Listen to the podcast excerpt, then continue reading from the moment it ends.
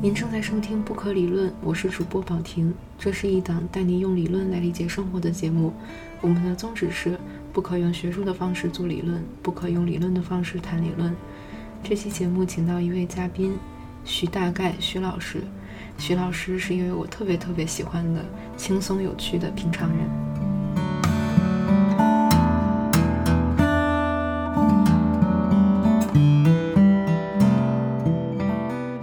我是许大概，大概的意思就是人大概做做，学习大概学学。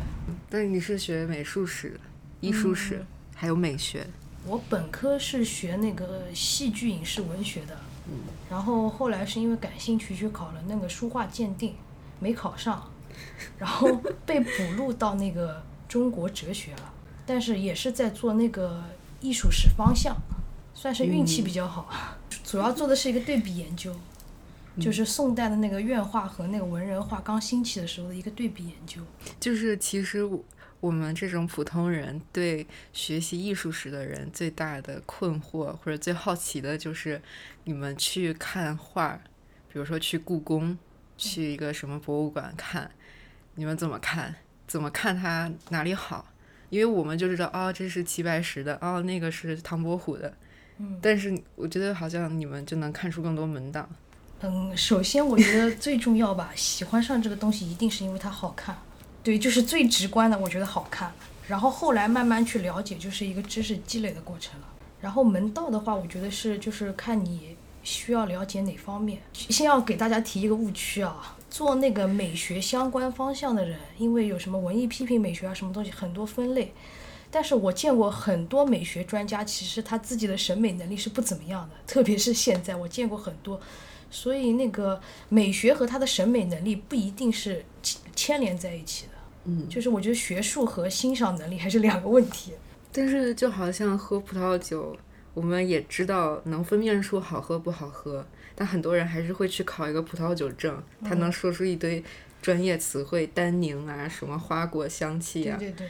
我们就想知道，如果我们也想对品鉴画作能讲出一些门道来。要从哪里开始学习呢？嗯，首先可能要了解一些背景知识，就我觉得至少最基础的，你得知道它是什么形式，对吧？它是什么题材，然后它大概是哪个年代，以及它是什么材质。再有能力进阶一点的，你就去了解它的作者，就一步一步上升嘛。就比如说最简单的，你得知道你去看你这个是西方油画展呢，还是一个山水画展。你你是去看一个花鸟的画家呢，还是去看一个人物画家？就最基础的就是这一些。就比如说之前故宫那个爆款的展《千里江山图》，它一屋子全都是那种绿绿的山水。对对对。但是就是我们怎么知道哪个是好的，哪个是不好？它其中哪里有高下之分？嗯，那个展呢，我很不幸的错过了，对不起。但是。你看到刚看到《千里江山图》的话，你得有一个意识，它是宋画，青绿山水，院派、徽宗画派，那个时候它是一个巅峰的作品。然后你可能要对它的存世量有点了解，因为现在，呃，能考也不是说能考据的，就是，呃，宋代流传下来的山水画数量非常少，所以这张画从文物价值来说它非常高，因为保存不易。嗯，所以你会。你就是你从它的那个稀缺量上，你能感觉到它是个国宝。就基本上只要是那个朝代的，不管画的好不好，能留下来都是宝物了。可以这么说，因为存世量真的太少了。嗯。然后还有的话，你对那个青绿山水有一个了解，因为这些画，我不知道它那个展览布置情况怎么样。你要看那个细节，你会发现它里面的构造很繁密，比如说。我们看到的都是成片成片的那个什么山啊水啊，嗯，但是你要知道它里面有亭台楼阁人物，栈桥什么东西全部都有。中国山水画的构图和那个西方画是不一样的。中国是一个散点透视，嗯，就都是一个平面铺开。呃，散点透视主要是这样子，它没有你不能找到它一个中心透视点，就是不能这样子。但是你是能够根据。就是你，比如说从画手开始，你慢慢走的时候，你是能够看出有一条路径绵延的。嗯，就你可以看这个部分，可以看那个部分。中国画它分那个四种四种形式，呃，扇面、卷轴、侧页，还有一个什么？哎，对不起，对不起，反正就是有它分形式。然后其实最最最最受文人喜欢的就是一个卷轴。嗯，对，那个里面好像都大部分都是卷轴。对，你看它《千里之江山图》这么长一条，你你你你想想看，画这么长一条画要多少时间、多少精力，以及你去看它那个细节的画工，你就能感受到它那个东西的是好的。然后卷轴是怎么样的？你知道摊开来的那个过程，其实就是边走边玩的那个过程。就是它其实是有有一种有一种动态，然后一幅画卷展开那种动态的美感。对对对对。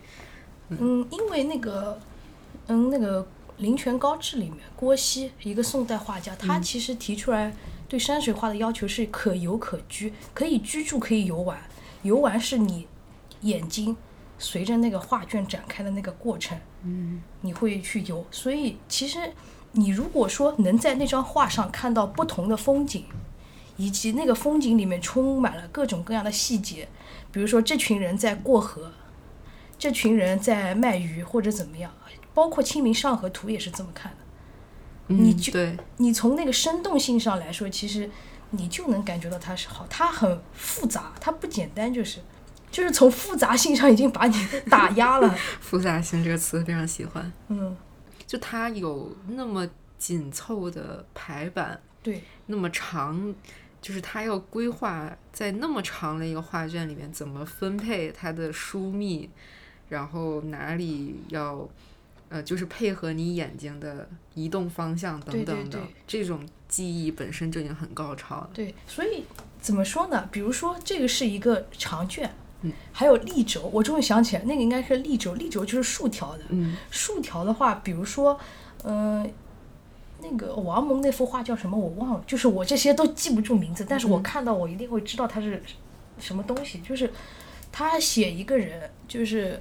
那个时候写那个影视题材，我画影视题材画，呃，这个影视，它比如说它在画的底端，一定你能在那个画面上找到一条它通往山上的路，但是那个路可能是被溪水遮掩了，或者是被树遮掩了，或或者是被山挡了，就是你通过那个路，你能知道它往哪里去，就是在延，就是从画面的延伸性上来说，它非常好。嗯，这个就是考验你的构图能力啊，什么什么的，就是都考验。我们现在看的比较多的哦，就是歘歘歘歘那种艺术大师画两笔，对，那个花鸟画什么东西，那个是写意的那种。对对对，呃，写意山水怎么说呢？哦，嗯，我我现在看到的比较多的那个写意山水哦，就我觉得这个名词有点怪，因为比如说我原来看过一个不太出名的一个画家，好像是漓江画派的，叫杨太阳。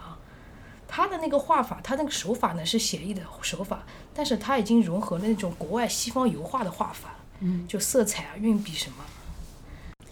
就我之前刚好前段时间去了一趟齐白石故居，嗯，它里面展了很多齐白石的画，嗯，就你乍一看其实都是很接地气的一些东西，什么虾啊、大白菜啊、蚂蚱啊、鱼啊这种桃子什么的，然后但是如果你仔细看，就比如。就是那种树的虾，它其实构图也非常讲究，就是它会非常有生命力的感觉。就那些虾在一一条河里面，嗯，但是但是你从，就是它肯定不能跟工笔去比，因为它那些虾完全不符合，就是我们所谓的透视逻辑，全都 平铺在那。然后，但是就是我，因为我回来就也刚给你看了临摹了两幅齐白石，然后发现。他在其中一幅兰花的画下面写了几行字，然后那幅兰花是非常非常简单的一幅兰花，就一块石头、几根叶子那种。然后他在那行那个下面写了几行字，是说，呃，大意是说很多人他是靠中锋笔笔的中锋去用力，然后因为靠中侧锋用力是最容易使上劲儿的，但是真正的比例。是不是说靠最容易使上劲儿的那个地方去画，而是你真的有功力，然后你的每一笔都能透出你的比例。对啊，对。然后我觉得就是从齐白石的画里面就非常能明显的感受到这一点，特别是当你去临摹它的时候，你看上去很简单，但是当你自己一画，发现自己画根本不是那么回事，就自己就软弱无力。嗯，主要是齐白石首先他原来是做木匠的，嗯说说白了就手活非常好。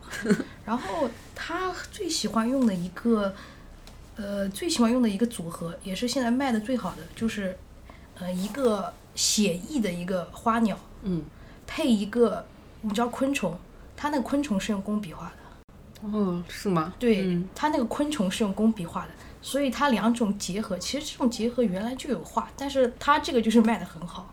然后中锋运笔是怎么回事呢？有，就我拿个笔，我给你演示一下，虽然虽然他们看不见啊。嗯，中锋，呃，比如说，因为毛笔大概我们虽然这么长，嗯。嗯，你那个中锋大概到这里为止，因为我跟你讲，我们画画的时候，你比如说按下去，嗯，你不就可以调节粗细了吗？对，呃，所以画兰花有这么个过程，你先按，就是轻点，然后按下去，再抬起来，用狼毫笔，因为狼毫笔的韧性比较对对强，对。不像白云笔比较松散。但是你这个提按的过程，就是他们认为是有一个气的过程，嗯然后还有你那个力道的过程，就是看你抬手腕的能力。因为否则你那个力度掌握不好，就是跟你那个用墨的用墨的多少也有关系。你比如说你那个用墨多了，你就一定松；你用墨少了，你就一定干。对，它会用墨少会有留白出来，对，有时候就挺尴尬。就这个兰花叶子，它尾部不应该是有那种分叉的，对，但是如果你蘸的墨少了，它就会分叉，嗯，就很丑。有些人可能对兰花的画法有个误区，嗯就他认为最后一笔一定是松出去的，其实不是。嗯，最后一笔一定是你慢慢提，然后最后到一个点，就是到最后那一收笔的那个时候，你力道还是在的，而不是飘过去的。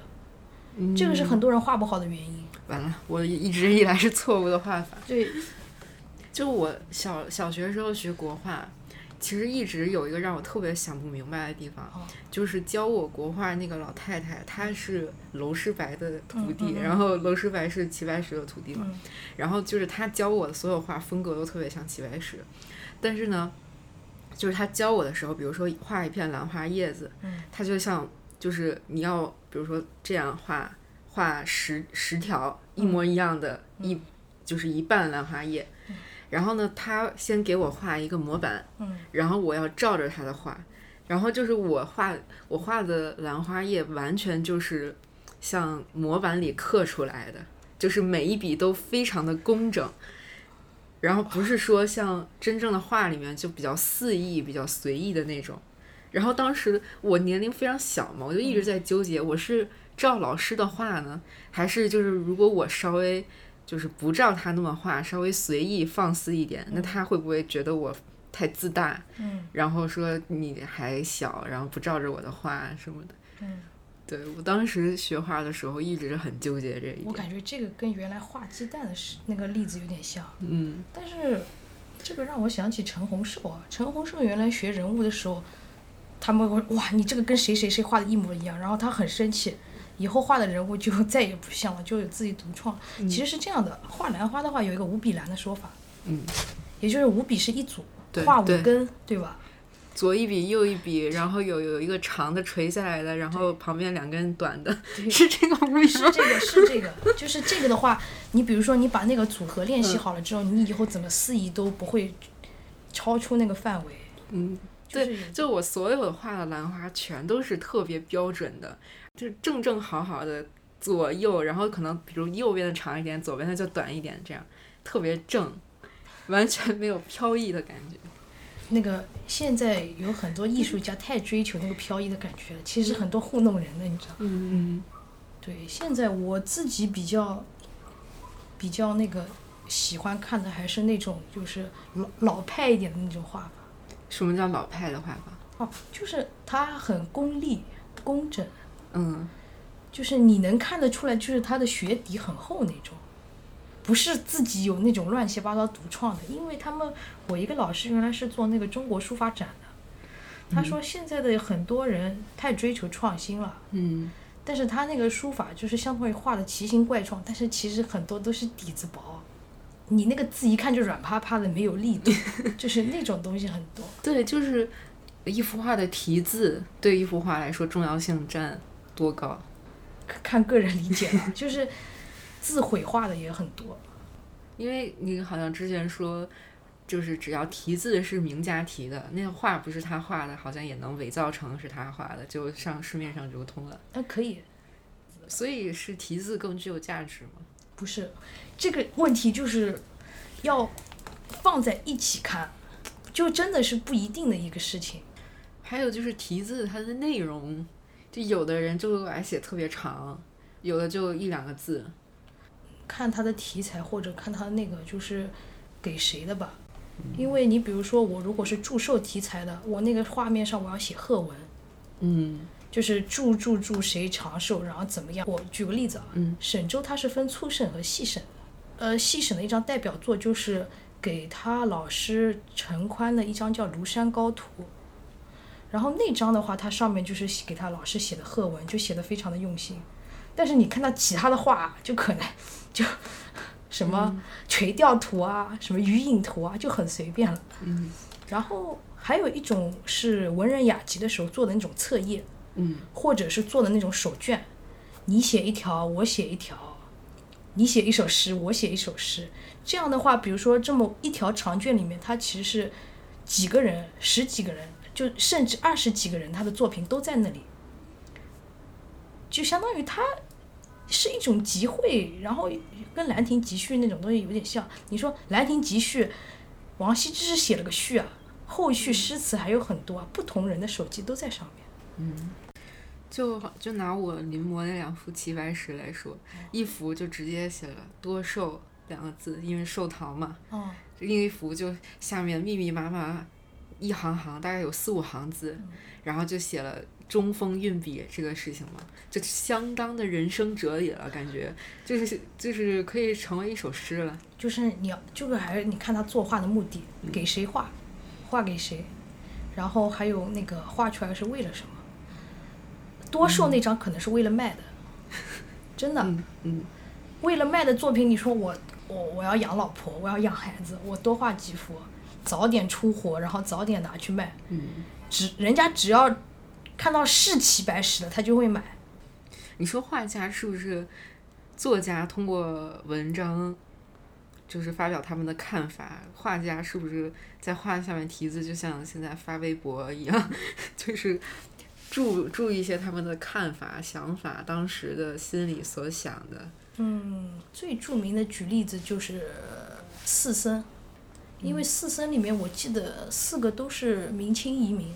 就八大山人，我不知道会不会有过分解读的问题，因为他其实很多人都会把他那个一些鱼，就翻白眼、什么白鹭啊、什么东西，都跟那个就是明清之交的那种痛苦什么的，所以他会把画面画成那个样子，但是也不好说了。嗯，不过我看到确实是有那个一七零六年，不是一七零六，一七零四，六十一甲子嘛，一六四四是冥王的时候，然后那天石涛好像画了一张画，他上面就写什么那个嗯假生，他写的是假生祭祀的题材，在那个题款上面写，其实就是为了纪念那个冥王六十年。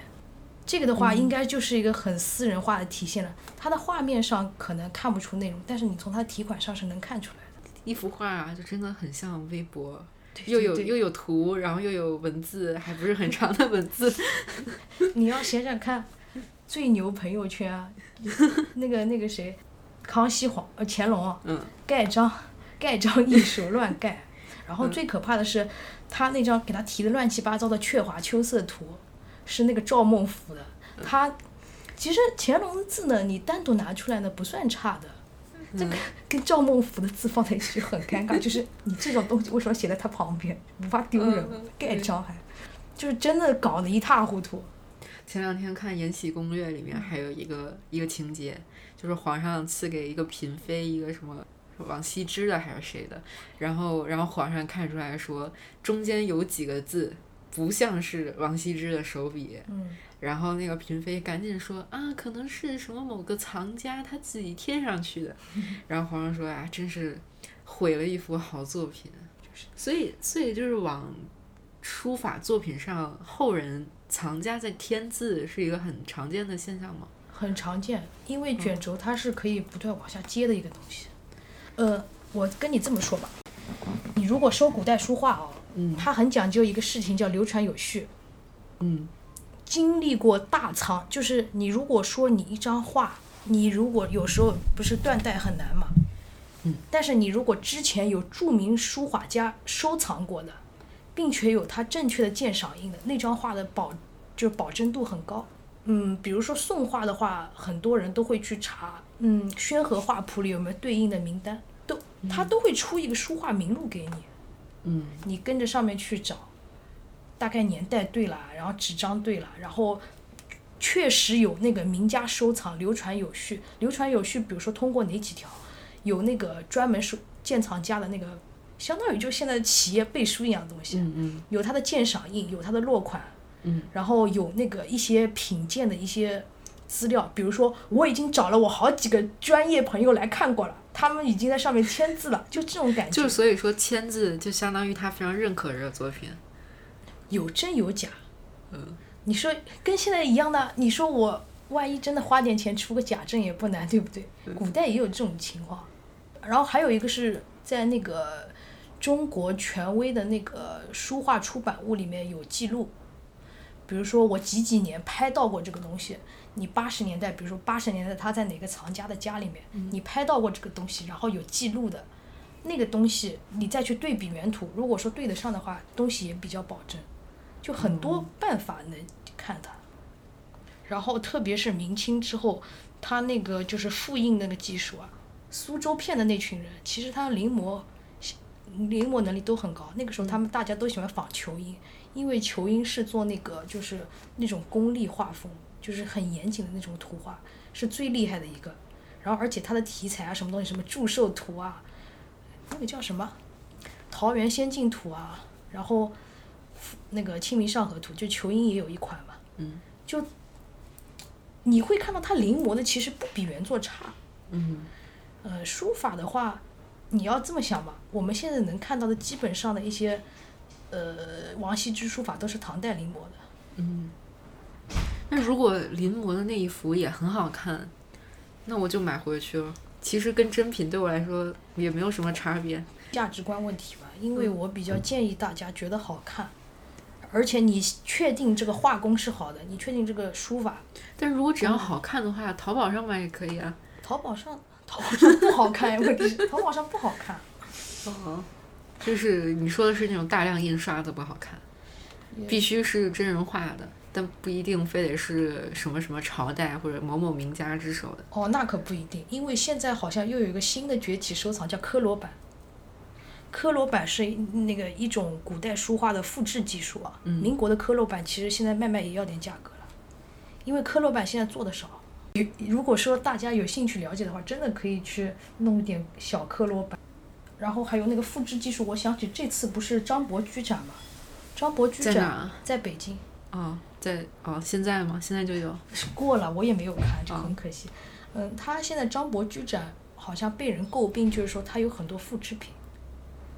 在展里面有复制品，展里面他说好多复制品，但是他展出的时候说是真，他自己他告诉你，博物馆说是真品。他告诉你是复制品，哦，他只他承认是复制品。他承认是复制品，但是其实那个复制品从细节啊各方面来说，跟真画其实没有这么大差别，因为真画它涉及到一个保护问题，嗯，有些东西它可能在修或者再怎么样不适合展出。他就让你看复制品，然后就有很多人诟病，就是说，哎呀，我买了票，为什么看复制品？其实我个人是觉得不用这么苛求这个问题。但是你像很多那种油画，后来不是大家用什么 X 光还是什么技术，你就能看到那个油画上有一层一层覆盖上，然后修改的痕迹，那就说明是那个画家真的有那样改过。但是经过复制以后，这这样的东西肯定就丢失了。你去画展看的时候，能看到那些肉眼看到那些很困难。你说起这个技术的时候，我想起我杭州前两年看过一个全山石展出的一个鲁本斯，大概只有三到四张真迹，很多是仿品，但是它那个仿品应该是后人新画的，也不差，但是没有原作这么好。所以就是对你来说，你能接受的仿品是什么样的仿品？是通过某种技术，完全有一种印刷的方法把它复刻下来，还是就是请一个非常技术高超的画师照着原样画出来，还是就是通过现代的印刷术印出来的？我能接受的仿品，我觉得只要它就是它是好东西就行了。怎么定义这个好？嗯，杭州这次有个，你们可以找一下，叫一个贝利尼的一个展览。嗯，那个展览里面我不敢去看，因为它放出来几张图全是假货，而且是画工非常差的假作，就是差到他挂每哪每个名家的名字都是要撬人家棺材板的那种差。但是那个展览票卖的也不便宜，就是那种我是绝对不能接受的，因为是他也承认自己是假的吗？他不承认，说自己是真的。那那个是，对他那个是搞了一个，他说他是美第奇家族的分支，那个真是太过分了，那种是我绝对不能接受的。但是比如说请了一个技术高超的画师重新画了一遍，即使他很好看，但他也不再是原来那个画家的手笔了呀。你冲着比如齐白石去看的，看的虽然是临摹齐白石，但完全不是齐白石画的，你就看不到齐白石的比例了呀。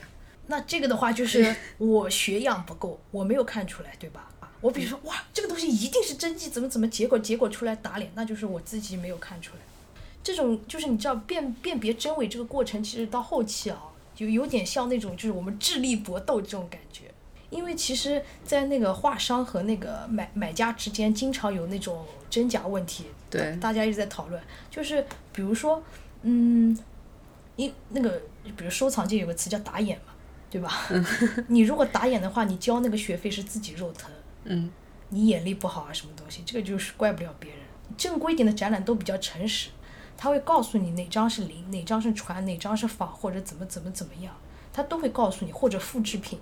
原品在哪里？就复制品在哪里？现在一般正规点都会告诉你，不会糊弄你。嗯，就我觉得这个是我都都可以接受的。那你能介绍一点就是看真伪的技巧吗？我跟你讲个笑话吧。我老师说他在艺术收藏的一个拍卖会，有一个富翁很信誓旦旦说他拍了一把汉代的椅子，然后我老师就说，我想问一下那个富豪，汉代有椅子吗？这要有常识，对，嗯，就这个就是最基本的。比如说，如果说你看到他写的是宋画，但是他用的是纸张，这个就要很小心，因为汉代的绘画基本上，他那个时候纸比绢贵，绢本是远远远多于纸本的。那个就是比如说他把那个纸嘛发黄做旧，然后告诉你我这张是宋画，你千万格外小心，因为宋代的纸其实跟绢比的话，纸比绢贵。那有没有那种，比如某个知名画家，他有某种特特定的风格或者小小癖好、小习惯？如果说看到了啊，一定就是他画的，或者说没有这个，就一定不是他画的。就我忘了，但是你们可以查一下，这个人叫龚贤，他是画那个安徽的那个黄山的山水的，应该是个黄山画派。对对对，是黄山画派。他的那个山水画，你一看就跟别的黄山画派或者别的画法绝对不一样。龚贤是个比较特殊的例子。哪里不一样？整体画面很黑，或者说很浓重的那种感觉，浓重又能看出来这个东西就比较难得了。你能看出来它是黄山的一个就是云雾缭绕的效果怎么样？这个就比较难得，就不是乱涂。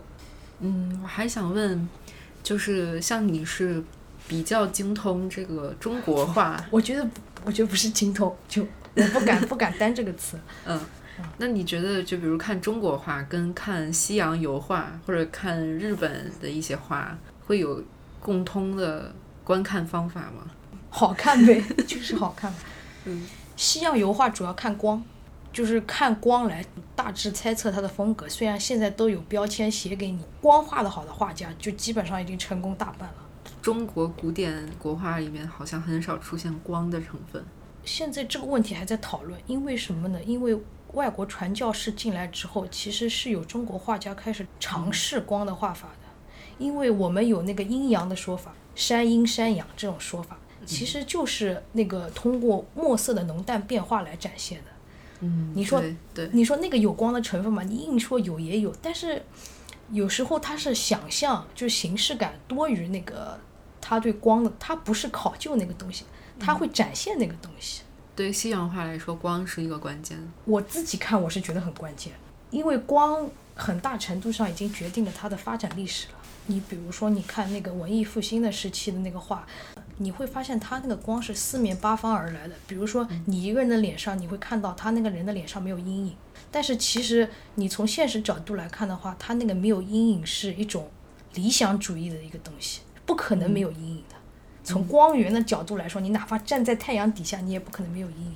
但是他会给你一个全方位的没有，而且很精确。对，在那个沃尔夫林那个艺术风格学里，他他是用“精确”这个词。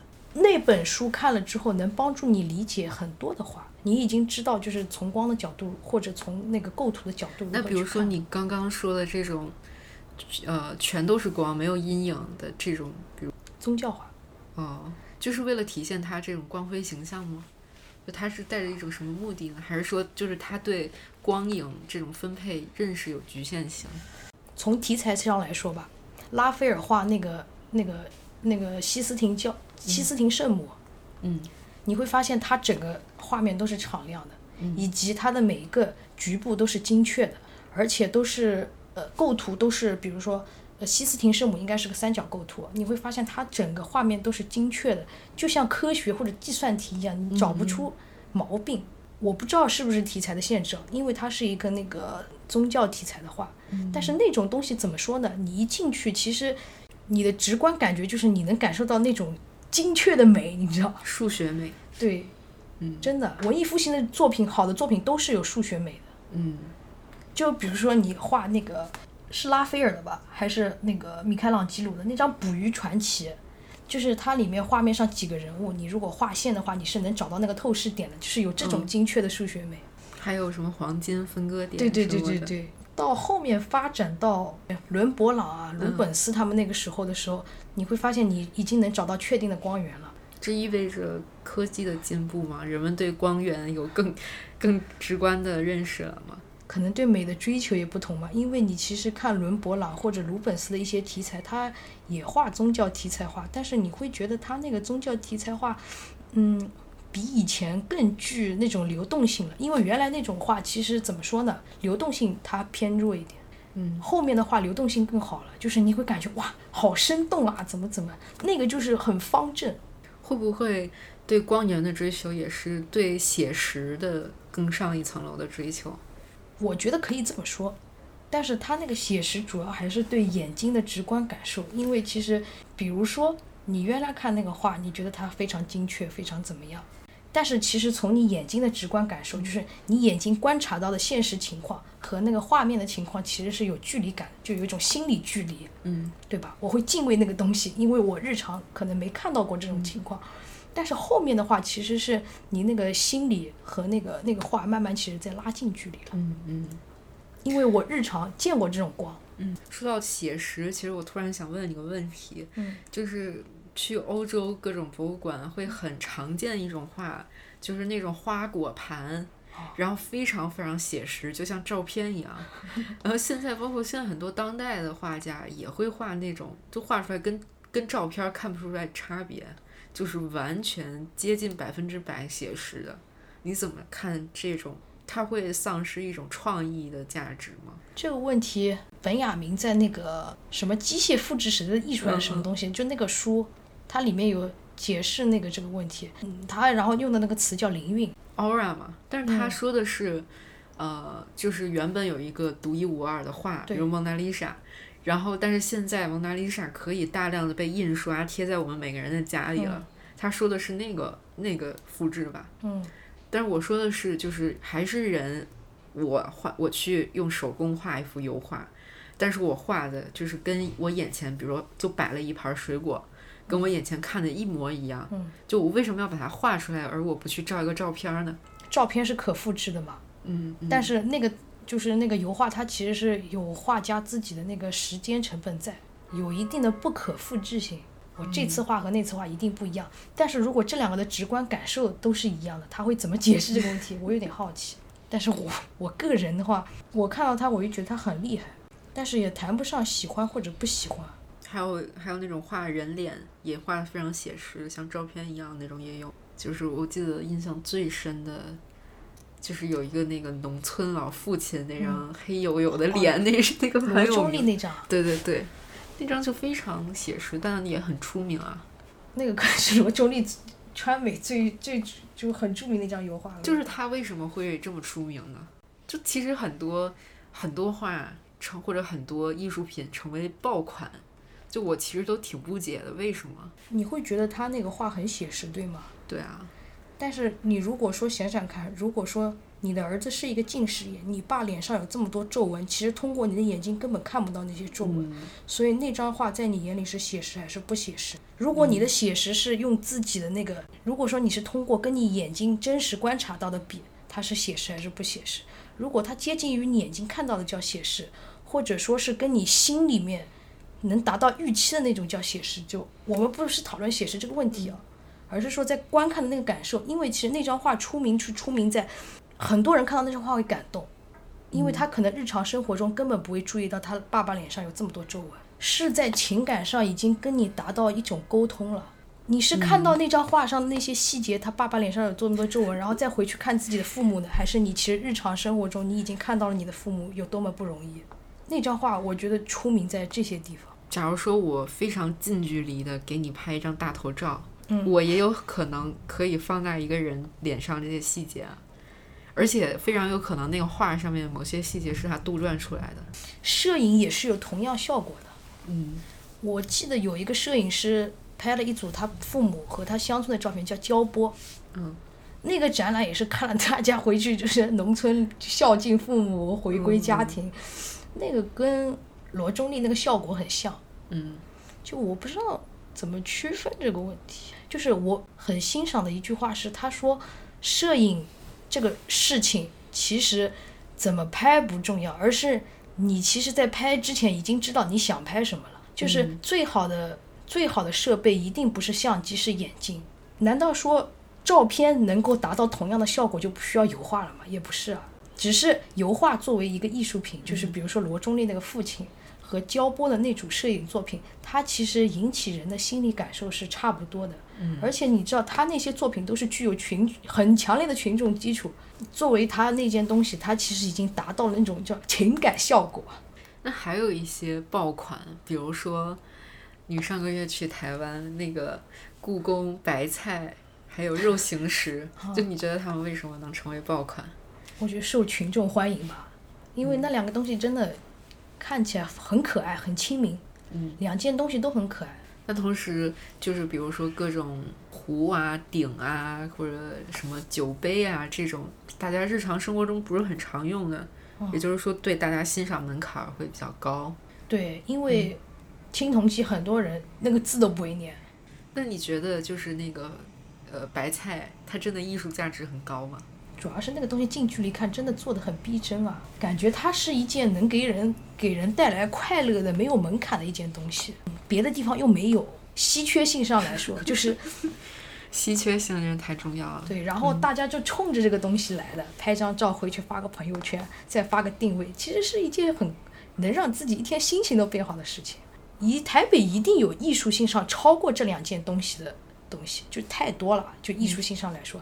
但是它那两件东西所具有的那种，就是能拉近我这件东西与人之间的心理距离，那种是比较可贵的。嗯，它不会让你看起来有门槛。对，就是大家来一看，就是我这么一个俗人，哎，居然能看懂了这个超像白菜，对对对对 它的好处非常明显的一种艺术品。对看一个什么青铜器，可能根本不知道它好在哪儿，贵在哪儿。对。嗯比如说有些酒器啊，比如说那个盒啊，呃，比如说青铜器嘛，你看的时候，比如说有些是下面有三个底足的，有个角的，那个其实是一种温酒器嘛，对，叫什么我也忘了。就那个东西，一般人看到就哎，这上面这个角干什么？怎么会有这么奇怪的东西？他会不知道它那个用途，必须得通过讲解。嗯，看白菜盒那更不需要，就不需要任何讲解，大家都可以看。那你怎么看？就是一些当代艺术展，就大家都说当代艺术展看不懂，主要是当代艺术展，我印象最深的是我看了一个那个什么画很多点的那个草间弥生对对对吗？，我去看，我去看了《草间弥生》，我说实话我不太懂。就是有点像那个 Team Lab，就是给人拍照打卡的。就它有一个那个，就是四周都是镜子的小房间，对，然后全都是那种点着的灯光。嗯，它然后你还要排队进去什么，就所有人进去就是为了拍张照。就跟人们去 Team Lab 的那个展一样。对我有时候关注一下他那个拍卖价格，草间弥生为什么能卖的这么贵？可能是大家有名气嘛，而且他，我觉得他周边真的超成功，他是一个商业运作非非常成功的人。对我有，对我也会有这种，主要是我自己也我对当代艺术这块不是很了解。就是当时去看那个濑户内海艺术节，然后也会有一些他的那个点儿点儿南瓜，嗯，放在码头上什么的，然后。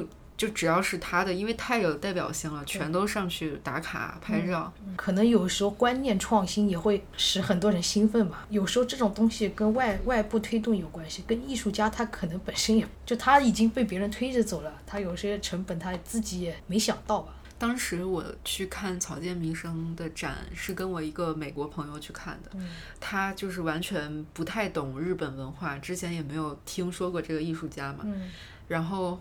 他跟我一起看完展，就说了他的感受。他说他觉得太商业化了，就不像是真正的艺术。我蛮同意他的说法的。嗯，我自己主要是你进去的人，其实你会发现你周围的人全部都在拍照。嗯，但是我真的很努力、很努力的站在一幅画面前看了半天，我啥都没看出来，我就看到黄黄色的背景、黑色的点。还有就是那个卷卷川石花嘛，是那个卷川石花。嗯，对。然后他不是也是那种风格很鲜明的嘛？我也去看过他的展，也是在台湾当代艺术博物馆。嗯。然后就是他里面会展范冰冰的照片，就是范冰冰站在就是他那种花团锦簇的背景前面，然后结果范冰冰的照片旁边。是一个同样的花团锦簇的背景，但是前面是一个小玩偶，嗯，就是我们平时上街上会看到有那种促销员穿着那种玩偶衣服的那种玩偶，嗯，然后就觉得这两张照片摆在一起特别的不搭，因为范冰冰她那个那张照片里凹造型还是凹的很认真的，还是凹出了一种那种冰山美人那种感觉，然后旁边是一个那种小玩偶，嗯。然后就就完全感受不到说这两张照片摆在一起它的艺术价值它的美感在哪，而且真的就是它里面展出的很多都是他拍的明星。他给我们家松田龙平也做过一次，就我之前看他导演了一个 M M V，是那个日有一个日剧叫《有喜欢的人》，他那个主题歌的 M V 是知音唱的，哇，那个 M V 超级丑，就是一种浓浓的塑料感和山寨感。哦，我还想起来之前很挺挺多年以前吧，我记得还是我上大学的时候，然后出过一个那个全川石花。照相机一个 app，嗯，就是你拍张照，它有点像 Instagram，嗯，然后就可以帮你加各种滤镜，就比如说我拍一张自拍，然后你脑袋周边全都是那种花花绿绿的那种大花大红大紫的那种装饰。我觉得碰到这些嘛，大家就相信自己的判断，你喜欢你就去付钱吧，不喜欢就算了。就是像这两位日本艺术家，真的是高度商业化。有时候很难从他们的展览或者他们的作品里体会到很很强的艺术感。你会有这种感觉吗？草间弥生，我真的很努力的尝试过看，但是我真的没有搞懂。然后我发现大家就是之后啊，大概就可模仿性比较强吧。比如说我做一个毕业设计。比如说我那张画上画一些点，或者一个局部画一些点，或者在人脸上画一些点，或者我在那个学校的街道上画一些点，就突然之间我们学校里就涌现出了一大批。他在写自己的那个结论的时候，他就会把什么什么草间弥生的那种艺术形式什么东西都写上去。嗯，我不知道会不会也是一个他会火起来的原因，因为他那种艺术怎么说呢？我会觉得有点皇帝的新装了。就是大家都说好，但其实你不觉得很好。我主要是没明白，我对这个艺术家真的不了解。就是他不是那种让我看到了他的作品有那种了解冲动的类型。啊，其实我看过一部电影，是全川石华导演的，就是电影节放了，我去电影院看的。所以我觉得就是比我自己拿电脑看可能效果要好很多。是叫《狼狈》。嗯。呃，然后是那个屁股姐主演的，嗯，然后那部电影就是讲一个非常非常追求美的女性，嗯，就是她各种整容什么的，接就是想要让自己接近无限的美，但是最后坠落了，美破碎了，这样一部非常燃烧自我的电影，嗯，然后就它整个风格就是非常非常华丽，是全川石花的那种风格，我觉得那部电影是他的艺术水准的一个巅峰，就是跟他之后拍的那些 MV，嗯简直就是判若两人。不过你这么说的话，我觉得我可能回去是要要看一下他成名作啊，或者什么东西，可能是哪一些作品。万一跟我们现在看到的其实用商业化运作的东西不一样，因为其实有些画家就跟电影导演一样的，你看现在张艺谋拍的那些东西，但是你要知道他原来拍过《大红灯笼高高挂》，嗯，就是你看这两个电影，你完全不会觉得是一个人拍的，对但是他就是一个人拍的，有些还有被我们忽略。陈凯歌的那个叫什么野孩子，还是叫什么孩子？孩子王，对对对，跟跟什么无极。我觉得咱们越越聊越偏了，其实可以开启下半场。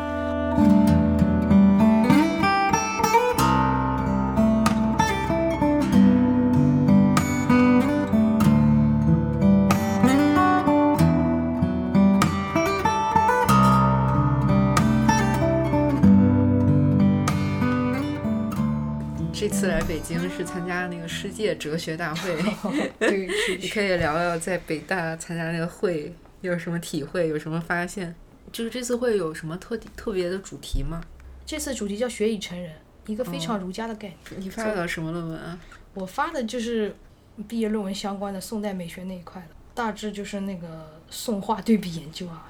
呃，一开始文人画家他是非专业画家，嗯，他那个非专业的话就是属于那种文化代表画的话，嗯，什么苏轼啊、董优啊、米芾啊之类的人，就是他们认为他们知识阶层或者说他们在书法上、在文化上的造诣，可以使他们在艺术上获得同样的地位，由此看不起那些工匠画，有这个观念冲突嘛？然后我，然后我们在哲学大会上，我这次运气比较好的是，我们那场的主讲人是朱良志先生。嗯，朱良志先生是我那个毕业论文参考论文的大佬。然后他他有评价你论文吗？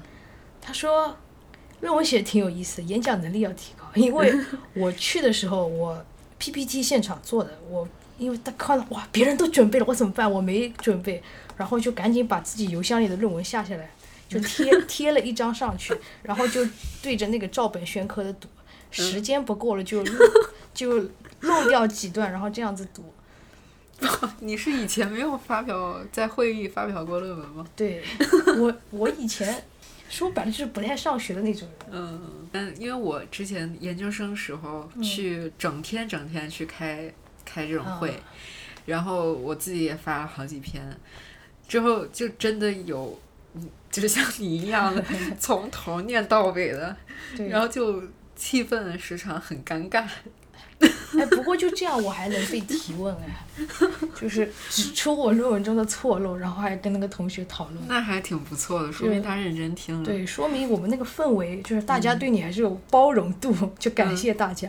然后我还是听了一个主会主论坛，那个主论坛的那个题目叫做“精神嗯”，，是第一天的一个那个，其实是哪个哲学家讲的吗？我还真的不记得了。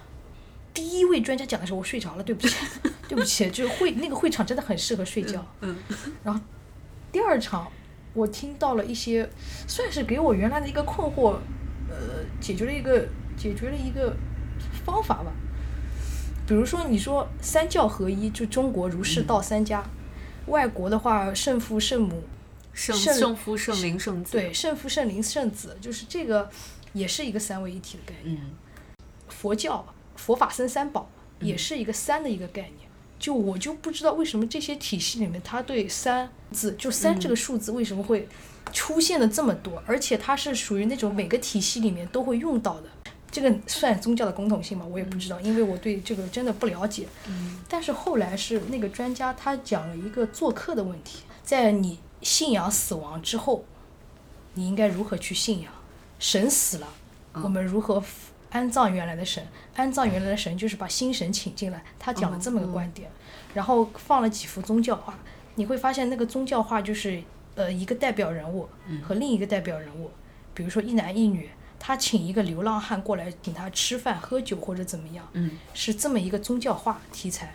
然后他说，嗯，比如说我们面对恐惧，我们面对未知和面对恐惧的时候，我们都是会有那种抵触心理，就就你走吧，你滚吧，就和那个现在驱赶外地人一样，就我本地人就很抵触外地人。嗯但是如果说对抗了这种你自己心里的不安，你自己心里的恐惧，你是以欢迎的形式把它请进来的话，其实你那个关系是达到了一个稳定，也就是三的那种样子。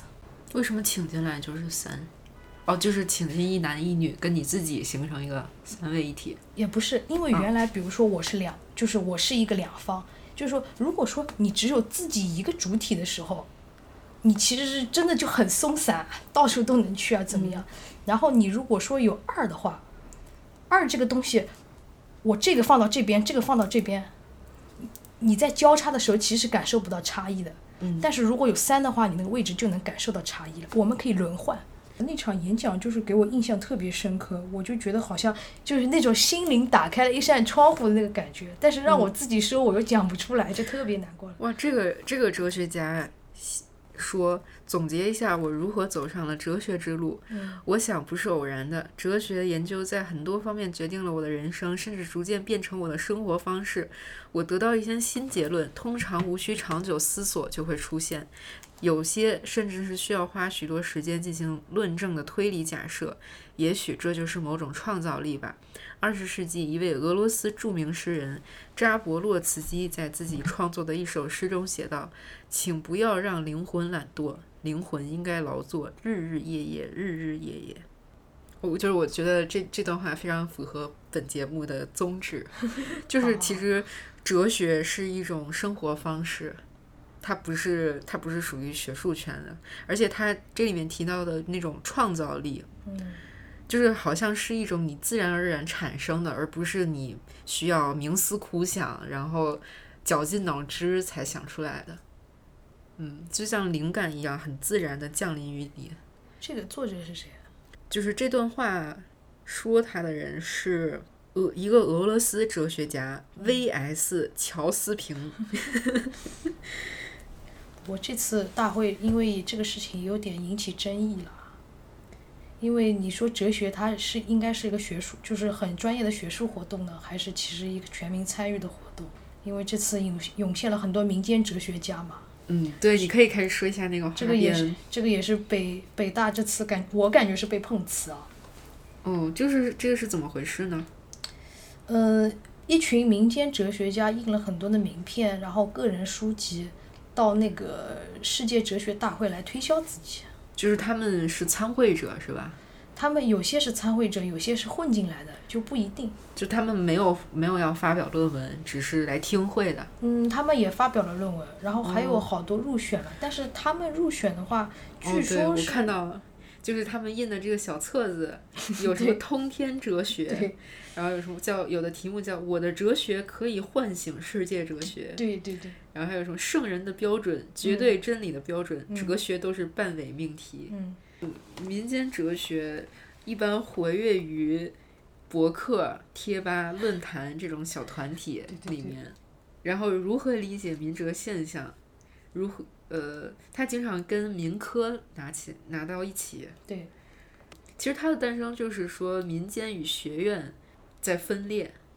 哇，这种分裂跟我那个对比研究有点像，虽然不是一个问题，但是就是这种分裂感，你知道，就中间那条鸿沟就蛮蛮有趣的。就中国一直在强调什么和啊、圆融啊，就是你看佛教强调圆融啊，儒家强调和啊，嗯嗯。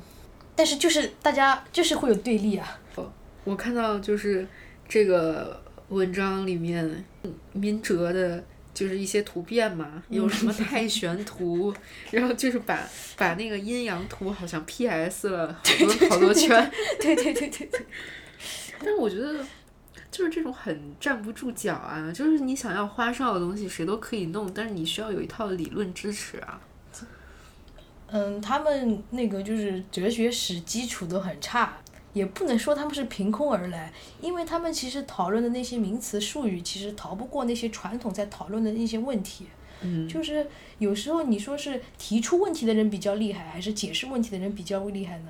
嗯，就是你说没有他的提出怎么来这些呢？所以包括术语这个问题，比如说他们会讨论什么存在 being，嗯然后还有就是讨论什么天和地，嗯，然后什么阴和阳，包括那个太极图的转化，其实他们都是在原先的那些讨论的范围之内。但问题就出在他们对原先那些东西，相当于是一个拿来主义，嗯，对那个它的历史发展脉脉络不了解。就是他们这些民哲一直在想挑战学学院派，就他们会给什么赵丁阳、嗯，呃陈嘉映写信，对对对，说你们来跟我们切磋一下什么的。呃，北大曾经应战过，嗯，然后发现是他听不懂我，我听不懂他，双方彼此不能听懂。对于他们所以哲学史很重要吗？学习哲学第一步一定是学习哲学史，否则你前人提过的东西你再提，你谈得上谈不上创新了。其实是这样的。你可以做那种基础研究，就是你可以做那个打地基的人，比如说那个训诂学啊，或者说是那个就是做那个史料的一些，比如说我原来那些素材都在了，我可以做一个分类工作，嗯，相当于我已经出版了十万册图书，但是我可以做那个不同图书之间的分类工作。嗯这个比如说就是一个很基础的研究，但是这个研究对后来的学者是有帮助的，这个也是研究，也可以。但是明哲的话，他他对自己的思想全都是提结论，没有过程，或者说那个过程都是自己瞎编的，这就很可怕了。嗯，所以明哲他就尽量听不到外界的声音了。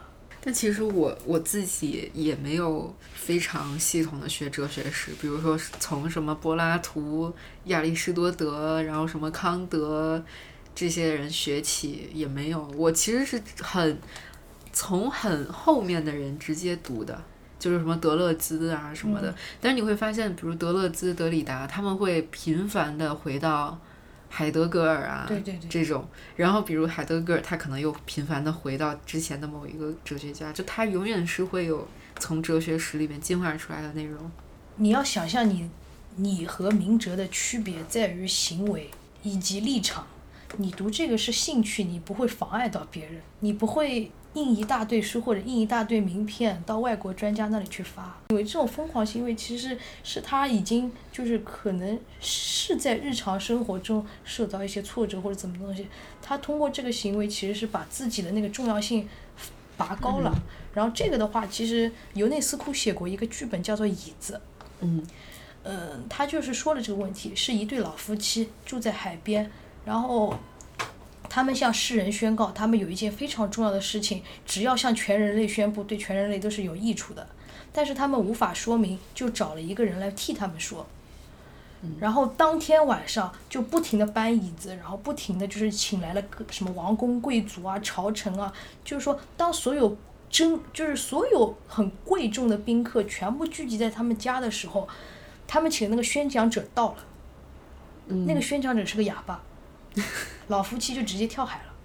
嗯是这么一个剧本，你不觉得跟我们这个明哲嗯有点像吗？对，但我觉我就是觉得民哲他是一个特别特别抹黑的一个一一些人，就其实他们的存在好像就非得区分开民间和学院之间有这种区别，但其实我们民间的人也可以读学院的东西啊，对，就是我我真的不知道这堵墙是谁先建立起来的。我我们民间不想被代表，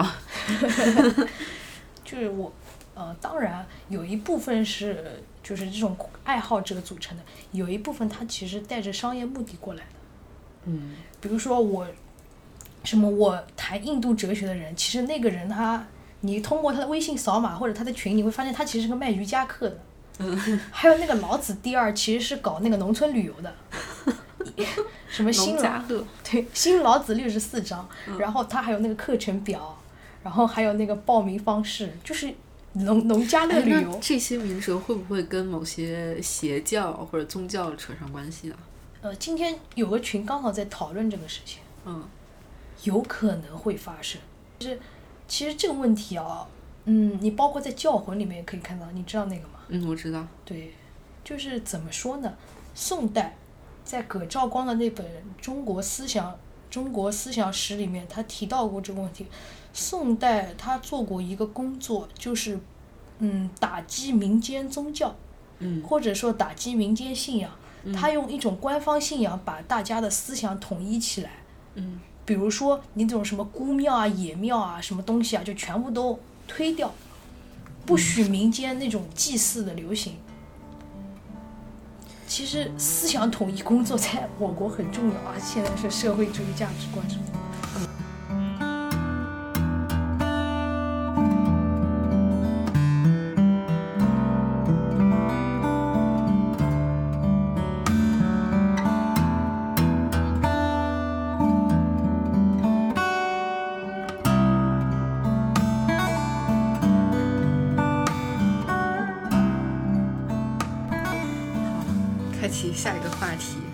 徐老师上个月嘛去了台北佛光山，参加了一个禅修研习班，对，据说经历非常的，就是你给任何人讲，别人都觉得你是被洗脑了。对，来给我们的听众洗洗脑。那是有嗯我二十多年里面感觉是，可能是独特性排得上前三的一段体验。嗯，大概几天？七天。嗯，对，七天。嗯然后那个地方怎么说呢？你第一天会非常的抵触，因为他吃饭有个流程叫过堂吃饭，嗯所有的人排队进场，不许讲话，等着他分饭菜，而且包括你怎么拿碗、怎么放，以及怎么回收，都有非常严格的标准，那他会比如说不让你用手机之类这种很严格完的规定。全不可以，啊而不能讲话。那服装上有什么要求吗？服装是他们发的，那个服装还挺舒服的。嗯。就是那个现场的氛围会非常的压抑，包括开饭、动筷子或者怎么样，后面都是有一个和尚在主持的，所以，比如说吃饭的时候就一片寂静，鸦雀无声嘛。只有筷子和那个筷子和那个碗的声音，嗯你感觉那个环境非常非常的压抑。嗯就是，所以我一开始进去体验其实很不舒服，因为我跟平时的习惯太不符合了。那那个寺院它的环境怎么样？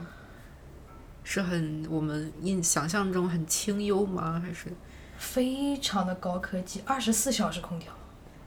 哦？所以大部分时间都在室内活动。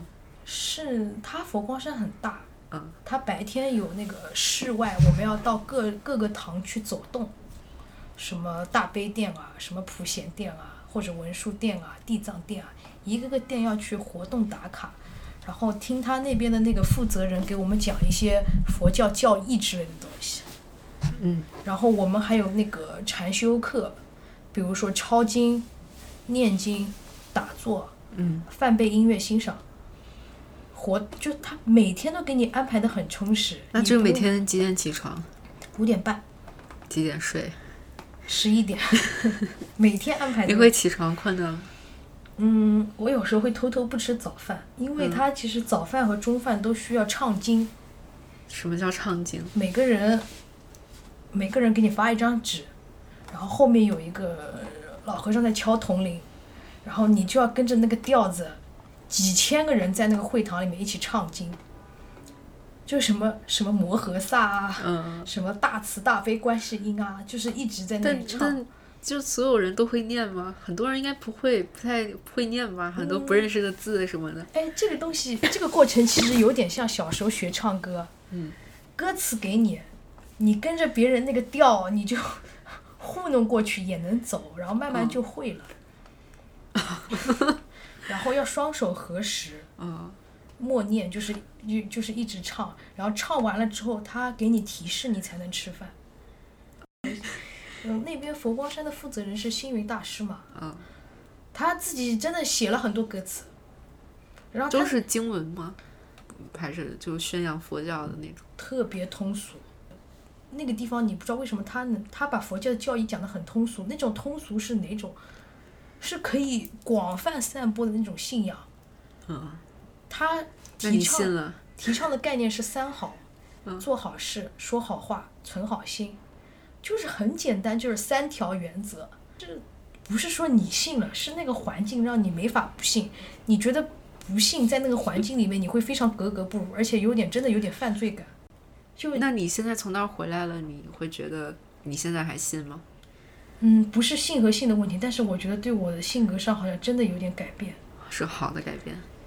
他那边的人，所有的人感觉都是没有防备心，看到你一定是笑的，而且那种笑你真的感，就我我已经很久没有在都市感受到这种真诚无垢的笑容了。嗯，就有一种极乐世界纯真的感觉。大家没有烦恼，嗯，就是每个人都是这样，而且真的会被相互影响，就是取呃不取取决于我怎么对你，而取决于你怎么对我。你这么对我的时候，我也会相应的对你，就是不断的被互相影响。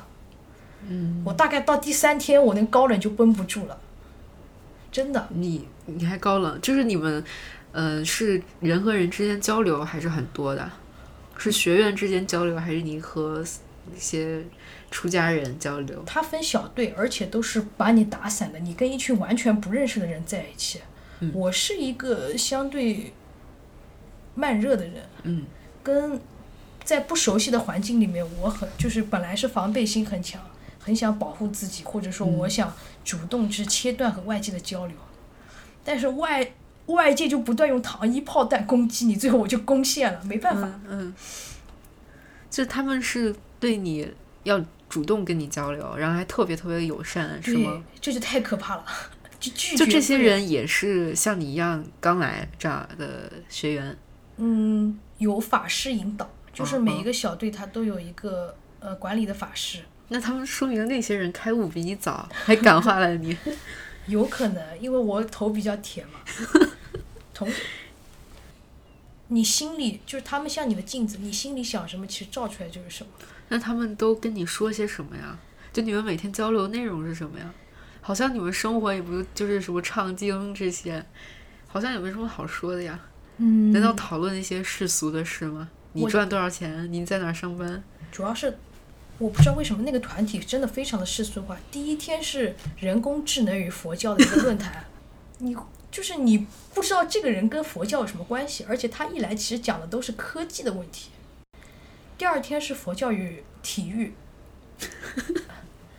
佛教与体育，他是说，嗯，他们那边很支持年纪大的或者那个没什么娱乐活动的一些信众去搞体育活动。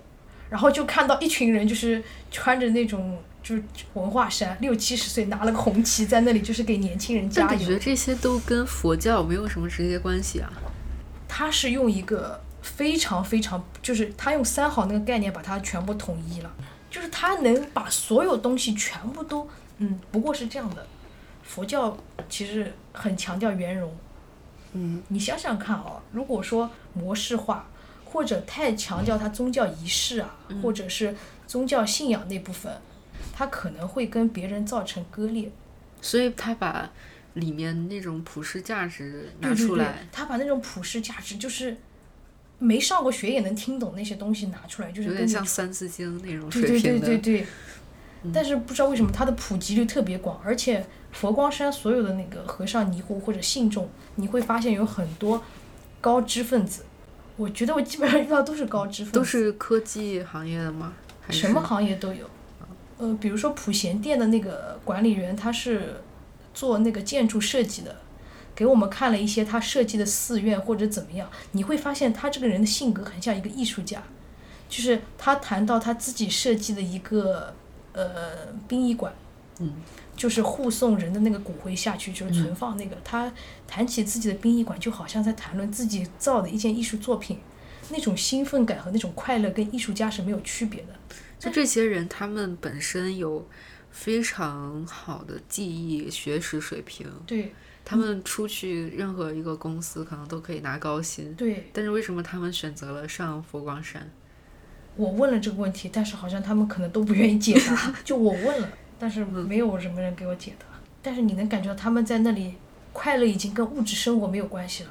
我们在佛光山就是白吃白住白喝白拿白旅游，然后大师怕我们生活费不够，每人发了四千台币的红包。然后我那天在玩手机，我也没听他们说什么。然后后来说发钱了，我说啊，跟我有关系吗？大概就给几个优秀学生发奖学金嘛。嗯。然后真的是那天晚上大概四千，我们那个会场大概有六百多个人吧。就我们算了一下，大概他一晚上发了六十人民币的红包，六十万人民币的红包，六十万啊！然后我拿着那个钱，我就人就在发抖，就是说怎 就我做了什么？我什么都没有做，我收拾不起。对你拿着的钱就很紧张，就是我天上真的会掉钱，就是我我觉得我很就你惭愧。你这几天的行为好像也没有很约束自己，对因为我我我们好以为的禅修班好像是那种就是要戒断一切各种诱惑，什么玩手机什么都不许，但是好像你在那儿就挺轻松懒散的，对还还发钱。对，就很就很可怕，就那个感觉是，就是好像感觉你再怎么样，那个地方都会包容你那种感觉。就你会在那个团队里面，就是遇到各种各样，每个人他其实可能都进来都有背景，但是他脸上就是你都看到的是那种和善啊、和谐啊、友好。嗯就大家难道不是幻想或者想象说自己来参加这个会是很苦、很修行、很冥想的那种嗯灵修式的？但好像听你这么说，就是像休闲度假一样。真的太那但是这种休闲休闲度假式的能学到东西吗？都学到什么呢？怎么说呢？我觉得性格上好像真的有点改变。被三好影响了。对，就是可能我原来看到一个朋友，我他问我一些很现实的问题，我会给他很现实的回答。嗯，但是我现在可能会给他更正面的回答，嗯，就是不太愿意讲那种很负能量的话了。那不是欺骗他吗？但是在看到他的那张脸，就是不再紧张兮兮，而是突然间好像被我鼓励了之后，我自己会相信他会慢慢变好。就当然不可能说是 好鸡汤啊！就真的很鸡汤，但是是什么样的感觉呢？比如说有一个人，他可能给我看一样他写的剧本，我认为他这个剧本写的很差，嗯我可能本来说你不如 你不如去补点基础书吧，或者怎么样，可能会讲这种话。现在的话可能会也不会说他不错，但是我可能会换一种方式跟他说，就是说。嗯，我觉得你可以坚持下去哦，你多写写会更好哦，怎么怎么怎么，就是可能就这么一点点差异，但是给他带来的能量感觉会不一样。嗯我也没有说谎，嗯，现在可能会站在他需要的角度去考虑了。所以在山上，大家的交流也都是这样，没有任何负面的言语吗？但是有时候人是需要负面的言语来激励自己。我是经常在团，我是团队里面最剑拔弩张的那一个，嗯。也经常会讲一些负面的话，嗯。但是就是被包容，就是你知道，虽然你虽然我很邪恶，但是我被大家爱了，你就就这种感觉，就最后就、行了行了，我怕了怕了，你们不要再拿爱攻击我了，就真的很可怕那个地方。嗯，比如说你去学校军训，对对对军。训七天完了，大家要分离的时候都哇哇大哭，我就觉得我靠，怎么这么虚伪？对对对，就会有这种事情吗？我在军训的时候，我还真的觉得虚伪，但是在佛光山，我真的不知道他用什么能量，就是把我这么一个头铁的人都感动了。所以你也会哇哇大哭吗？离别的时候？我没有哇哇大哭，但是我就记得那一天下山买东西，我本来是一个不喜欢跟陌生人主动打招呼的，但是那一路就是法师，我明天要走了，法师再见，法师再见。然后有个法师就是转头看我的时候，我真的就是觉得有点想想哭的感觉，就有点舍不得这个地方。就这个已经是我在感情表达上已经迈出重要一步了，就本来不可能这样的。挺逗的。这个地方真是太神奇了。然后，然后反正也见到了星云大师本人嘛，已经九十多岁的一个老老人家。嗯，他会，就是你会靠近他，就感到一股智慧的能量吗？是这样子的，我们那个会场，他来做演讲的时候，他一坐下，五六个女的开始哭，就一坐下就开始哭。那么神奇。对，我觉得没什么好哭。但是星云大师他不会跟你讲道理。那他说些什么呢？你问他大师，我们年轻人应该怎么修佛？三个字，靠自己。嗯，大师没说一样吗？他基本上所有的回答全是这样子，但是在那个氛围下，就是他说这个话，你不会觉得敷衍，可能跟他整体形象有关，你不会觉得他敷衍，他可能，然后后脑勺不是开过刀嘛，也讲不了很长的话，但是他就说是靠自己的时候，那个人就捂着嘴就开始流流眼泪，就真的提问的那个人就开始流眼泪，跟他鞠躬谢谢大师什么东西。星云大师是江苏人，呃，在那个日军进城的时候逃到台湾的。嗯他讲到他一路上就是又被日本人抓，又被什么什么抓。他说他危遇到的生命危险不计其数。嗯。然后有日军抓住他要弄死他的时候，他说他心里想的是，你要弄死我，我也没办法。如果说弄死我能建立军功的话，你就弄死我吧。他他的意思就是说，我对那个要弄死我的人，威胁我生命的人，我没有怨恨，舍身饲虎啊，什么割肉喂鹰啊，很像那种佛教故事的现代再现。对，可是问题是，从他嘴巴里讲出来，你不会觉得虚伪，这就非常神奇了。他这样一个人，其实星云大师学历不高，怎么能吸引到这么多优秀的人才聚集到佛光山这个地方？以及他是用怎样的力量，能搞了这么大一块地方，把它变得这么富裕，让大家这么虔诚的信奉他，就是一定有他的理由。你很难想象马云是如何把阿里巴巴做出来的。对，你就很难想象幸运大师是如何建立佛光山的，嗯是这样子一种重量级的对比。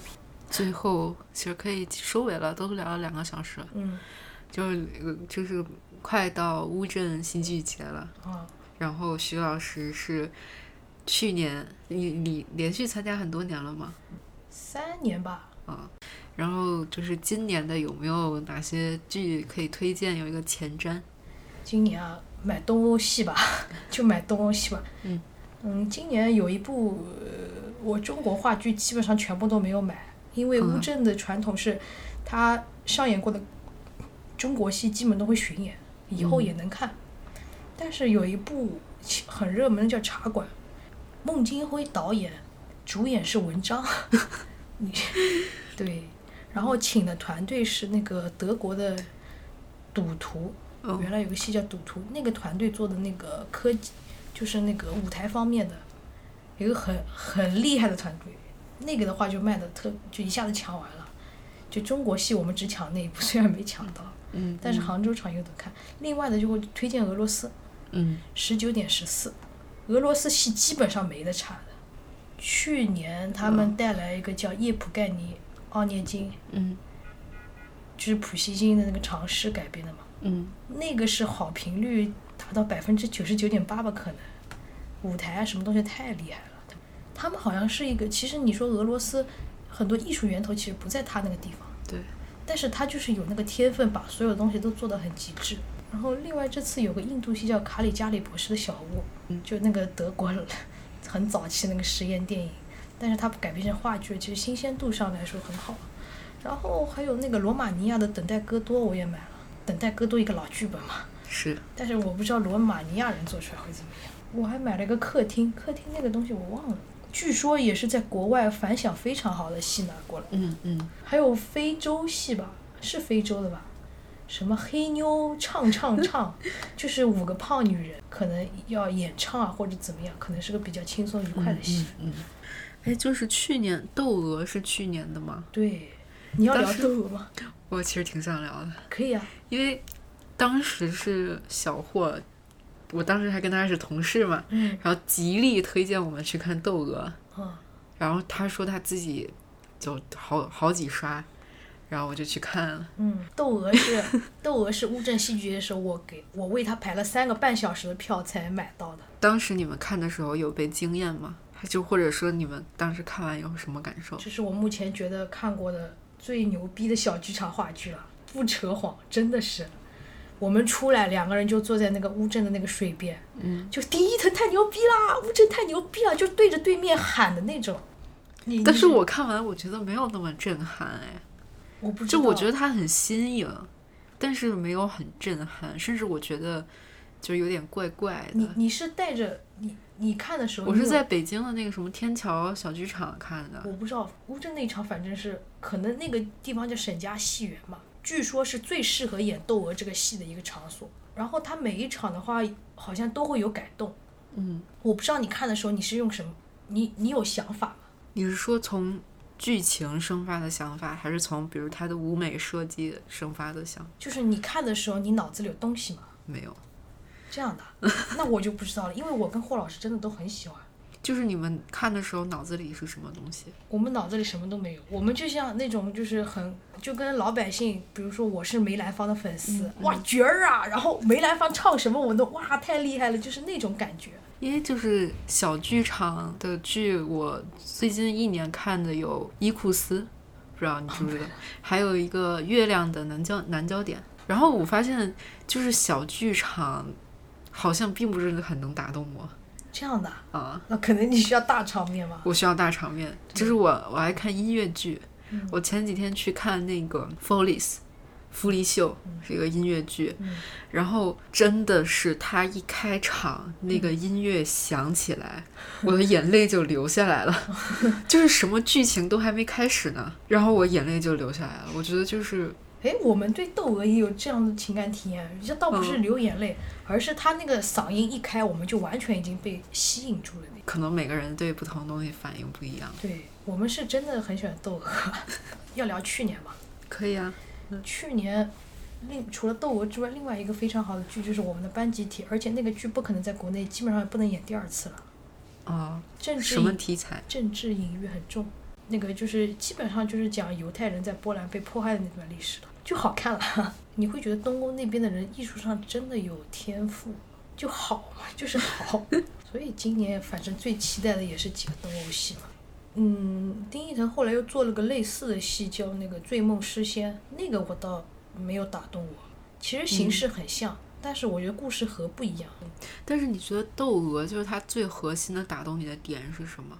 比如说我看《傅利秀》，我其实就我觉得我流泪的原因是生命力，就是那么多如花似玉的漂亮姑娘，以及那些中年女人，因为他们他那那个音乐剧讲的是。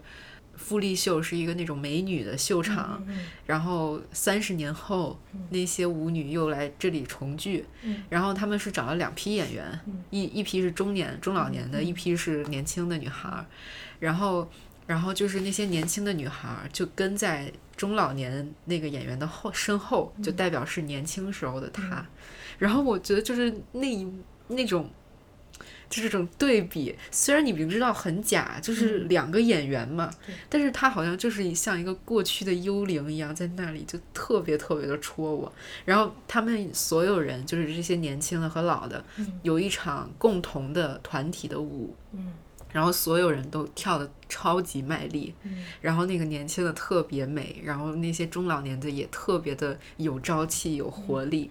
就是我当时那那一首歌，我就爆哭不止。这个这个很打动人哎，这个听起来很好看。但是那首歌其实是非常欢快的一首歌，嗯就是他们在复制，就他们既然聚会起来，又重新跳一次年轻时候的代表作，嗯然后就很很朝气、很摇滚那么一首歌。嗯，然后我觉得我是被那个生命力打动了。对，这个很感人。这个那就是你觉得窦娥最打动你的是什么？可能是有一种原始的一些东西。怎么说呢？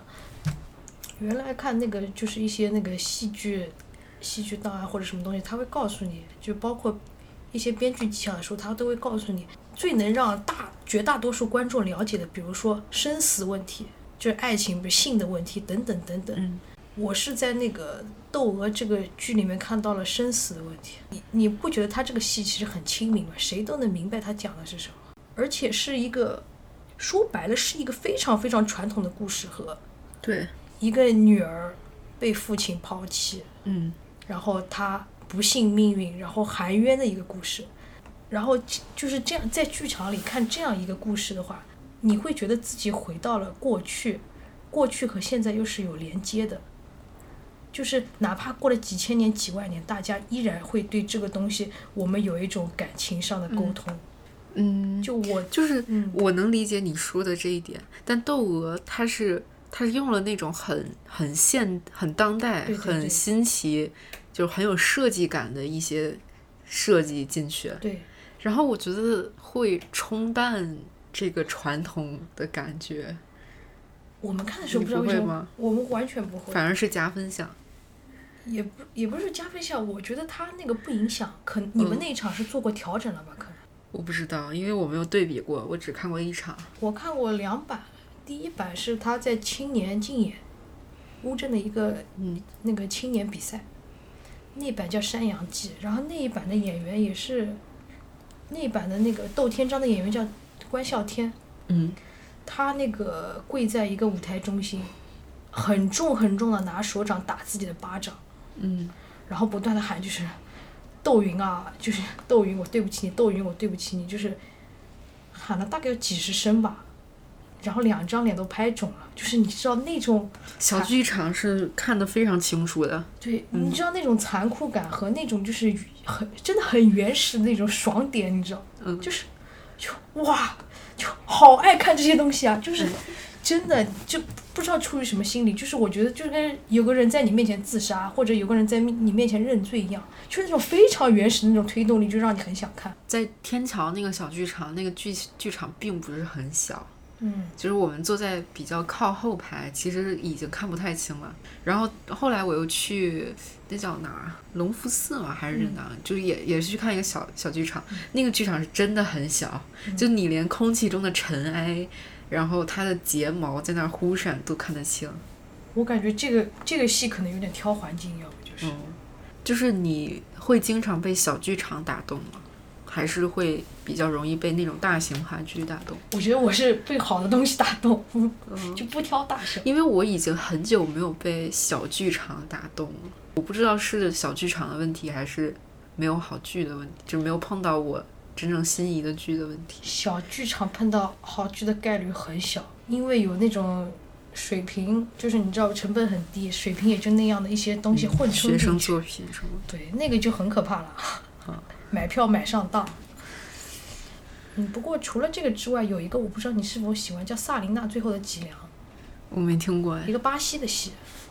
好，也是小剧场的吗？对，它需要的空间很小。嗯。然后后面他现场配乐都是由一个音乐人完成的，嗯十几样那个巴西传统乐器嘛，嗯就他一个人伴奏。上半场你会看着觉得很无聊，有些价值观甚至都是说白了这么原始的价值观，跟现代根本就没有任何关系。但是下半场的时候，演到高潮的时候，我前排啊，两排女观众，几十个人全在哭，就大家互相要餐巾纸，就是在那里哭，就擤鼻涕，干嘛都有。这么夸张？对我没有那么夸张，但是我嗯，比如说你看一些索福克勒斯、埃斯库罗斯他们一些古典悲剧，你看那个剧本，你不知道，哎，你你看不懂好看的点在哪里。但是你看那个萨琳娜最后脊梁的时候，你终于知道古典悲剧到底好看在哪里了。你终于明呃就明白过来，他那个剧本里真实演出来，如果效果好是怎样一个事情。但是其实说实话，在我身上出现过看剧本儿，我觉得比剧好看的情况。比如，曹禺的《雷雨》吧，就是我读了剧本儿才发现，哇，他的文笔这么好，嗯，但是看剧的时候完全没有发觉这一点。话剧这个东西啊，嗯，导演是谁，就是它是个非常整体的东西，嗯。有一个环节不行，全部垮掉。还有就是《蒋公的面子》，你去看了吗？我不敢看现场版，因为据说现场版很无聊，但是剧本一定是好的。我也是先看的剧本，对，然后好几年以后才有机会去看的剧场版。是不是感觉嗯，对，对嗯，就是剧本真的很精彩，对，但是我也是看的剧本，没有看，我没有看现场，不敢看。就感觉那个导演能力不能把它还原出来。但是温方一又出了个剧啊，《繁花》，是改编那个金对宇澄的，，改编金宇澄那个小说。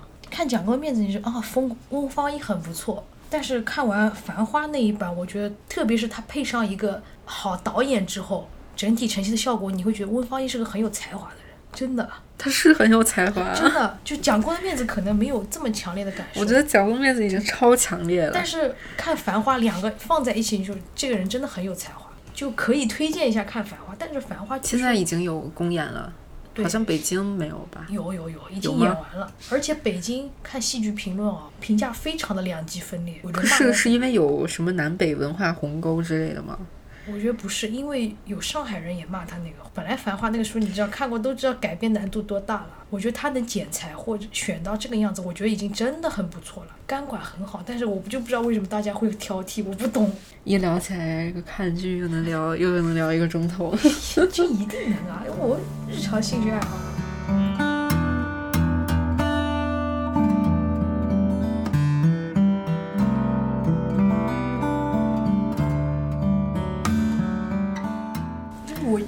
很想去做鉴定嘛，你觉得鉴定的乐趣在哪？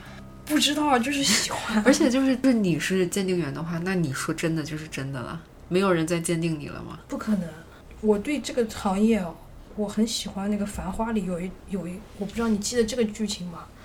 护生到嗯那个徐总他们江苏那个家里去看他的青铜器，嗯然后当时谈到就是要不要给他这个青铜器做个画册，但是其实鉴定出来他这些青铜器都假的没什么价值，嗯东西都不对。然后后来护生就讽刺那个徐总说，收藏这个东西啊，你你只是像一个保管员，你那些东西你只是留它一代而已，就你不可能持久拥有东西，东西其实是活的，人是死的，就东西会永远活着，并且找下一个保管员或者怎么样，但是你人是会死的，就是你不可能一直持有它。那段话就是在《繁花》里面，就是我记得非常印象深刻，大概意思是这么说的，就很像一个鉴定的那种过程。你想想看，就中国书画保存在那个，呃，张彦远，唐代一个叫张彦远的人，他写过《历代名画记》，他就写过那个中国绘画溯源的一个问题。经过战乱征伐、烧杀抢掠、大水淹没、洪水什么东西，各种自然灾害和人文灾人为的灾害，那些手记啊，什么东西保留下来非常不容易。就是所以你觉得你在为他们续命？我就是，如果真的有机会做相关行业的话，你会觉得你是在为未来的人留遗产，是真的会有一种使命感。比如说张伯驹、徐邦达，就是一些原来的一些那个鉴定大亨、启功他们，他们其实对那个东西拥有不拥有没有这么强烈的感觉，就真的是不求曾经拥有。中国哲学里面也会谈到这个问题，就是物和我的关系。如果说你人，如果说一直把自己放在那个中心的话，其实你那个欲望不断扩张的话，所有的物有就是对你来说，也说不上自私吧，但是就是你已经把自己确立成一个中心的话，外面的东西都像你的附庸一样。但是如果说你把那个物放在你自己之上的话，其实你跟那个东西可能会达成一种共通，就是那个什么天人合一、物我合一之类的东西。中国传统就讲这个东西，它其实是已经把那些就是把物和我其实平等化。嗯平等化的过程的时候，你自己的那个主观意识，也就是主观那个我，嗯就是在那个查拉图斯特里面，就是那个我，客观的我和主观的我，那个打引号那个我，它其实会慢慢降低。然后你在降低那个过程中，你和那个物达成平等的时候，你反而能发现那个物的本质，不带偏见和对立去看，就是鉴定过程，就是真的能让人心心平气和，然后专注在里面。因为那个我故我在故宫修文，物不是讲过，学徒摇江湖啊，能摇很多年。他们不断的就是，呃，丝织品很容易被破坏，他们要在破坏的情况下，就是，呃，粘胶啊，然后那个补色。你看，如果说你能近距离看那些古画的话，都能看到那些修补痕迹，那些修补痕迹看着会是让人觉得好好感人啊。是真的就不容易啊！就回到那个收藏的问题，就是有些人可能说，哎呀，我看仿品我很那个什么什么什么，可是你要想到他们保存这么不易，每一次展览其实都是很珍贵的，博物馆成本真的非常大，因为那些东西真的已经经不起一点折腾了，是，翻的时候都要戴手套。你看复制品，其实对原品是一个保护措施，也是。在此呼吁大家对什么复原展啊，什么东西千万不要太那个。你只要看到那个东西是好看、喜欢，能感受到它那个东西是好的，其实就够了，不要太在意真假的问题。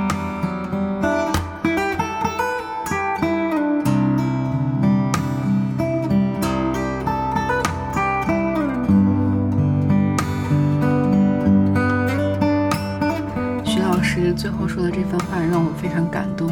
跟他吃饭的时候聊到他一直以来都是喜欢什么事情就直接去做，我非常认同。我觉得人一定要做事，而且有时候不需要去考虑那么多，考虑什么长远的目标，而是想去做的话就去做就好了。徐老师也是这样一路走来。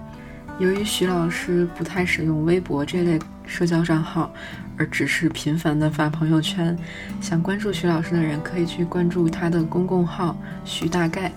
以上就是本期内容。如果有任何建议反馈，可以发送至邮箱“不可理论”的全拼 at outlook 点 com。